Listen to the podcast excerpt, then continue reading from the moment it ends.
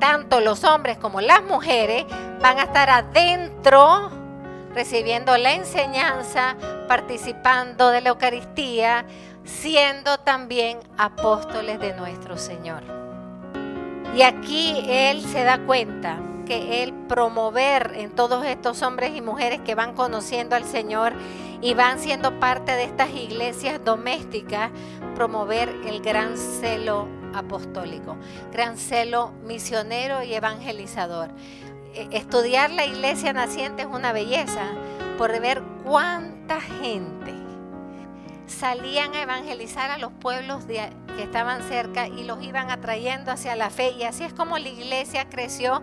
La iglesia creció primordialmente por la misión de los apóstoles y de San Pablo, pero también creció por la misión de los hombres y mujeres que eran convertidos al Señor y que se dieron cuenta que la única manera de esparcer la iglesia era evangelizar, no quedarse en su iglesia doméstica esperando al domingo, sino salir y primero empezar a vivir fielmente lo que el Señor enseñaba a través de sus apóstoles, pero salir a buscar a más almas que encontraran a Cristo. O sea, que rápidamente en la primera era cristiana se puede ver una fuerza evangelizadora. Esa es la grandeza de los hechos de los apóstoles, hermanos. Porque no tenían límites para ir a dar a conocer al Señor. Ustedes se imaginan si Santiago dice, ay, ir hasta España. No, eso está lejísimo. Ustedes se imaginan si Pablo, porque Pablo llegó a España, si Pablo, que sabía que lo iban a matar a Roma, soñaba con ir a Roma. El sueño de Pablo era Roma, porque era, quería suicidarse, no. Porque quería ir a, Roma, era, quería ir a predicarle a la comunidad de Roma. Y si después de eso iba preso, él sabía que ahí él iba a morir. Pero hermanos, es que, esa es la vida de Pablo.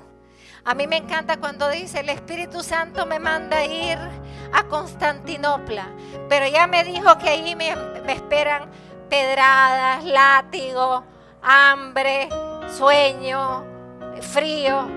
O sea, a veces a ustedes les digo yo, vamos a ir de misión. Eso sí, nos espera que nos van a dormir, que le van a pegar, que le van a tratar mal. A ver cuántos se apuntan.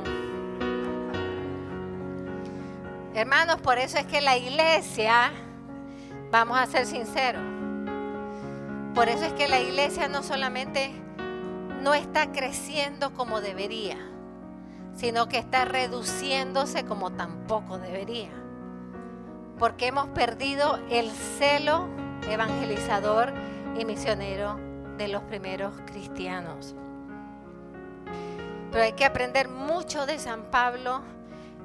¿Quieres ser santo? Lee las cartas de San Pablo porque este hombre, vamos a llegar como entendió perfectamente las palabras de Cristo sin haberlas oído directamente. Hay que aprender de su rectitud.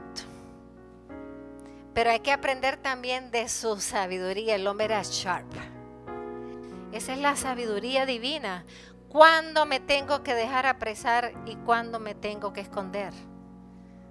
No depende de mi bienestar, sino del plan y el propósito que Dios tenga para mí. ¿Cómo está tu fuerza evangelizadora? ¿Qué estás haciendo hoy para que otros conozcan a Cristo?